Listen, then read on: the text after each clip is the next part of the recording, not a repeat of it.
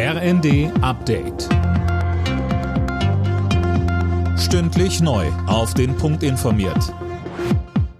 Ich bin Dirk Jostes. Guten Morgen.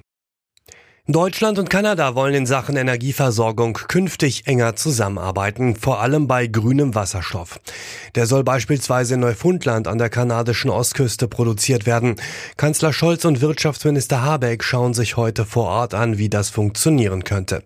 Ziel ist, sich von russischen Energielieferungen unabhängig zu machen, so Scholz. Russland ist kein zuverlässiger Geschäftspartner mehr. Es hat äh überall in Europa die Gaslieferung reduziert, immer wieder mit dem Hinweis auf technische Gründe, die niemals vorgelegen haben. Und deshalb ist es wichtig, dass wir nicht in Putins Falle tappen und zusammenhalten und zusammenstehen. Freigelassene ukrainische Soldaten haben dem russischen Militär die Misshandlung von Kriegsgefangenen vorgeworfen.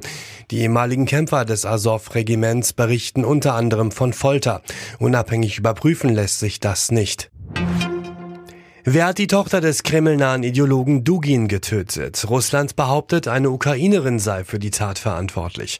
Die vorgelegten Beweise hält der Russland-Experte Stefan Meister von der Deutschen Gesellschaft für Auswärtige Politik für wenig glaubwürdig. Er warnt im ZDF davor, dass Russland den Anschlag für politische Zwecke ausnutzen könnte. Einerseits kann es natürlich das Interesse sein, der Ukraine Staatsterrorismus vorzuwerfen. Andererseits kann es darum gehen, noch härter gegen Opposition in Russland vorzugehen, noch härter auch gegen Kriegsgegner vorzugehen und im Prinzip diesen Plot dazu zu benutzen, dass die Opposition hier Terroranschläge verübt oder, oder, oder eben auch die Ukraine dahinter steckt.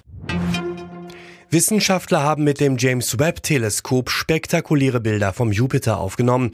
Zu sehen gibt's unter anderem das Polarlicht sowie verschiedene Wirbelstürme. Außerdem gibt es Aufnahmen von zwei Ringen rund um den Planeten. Alle Nachrichten auf rnd.de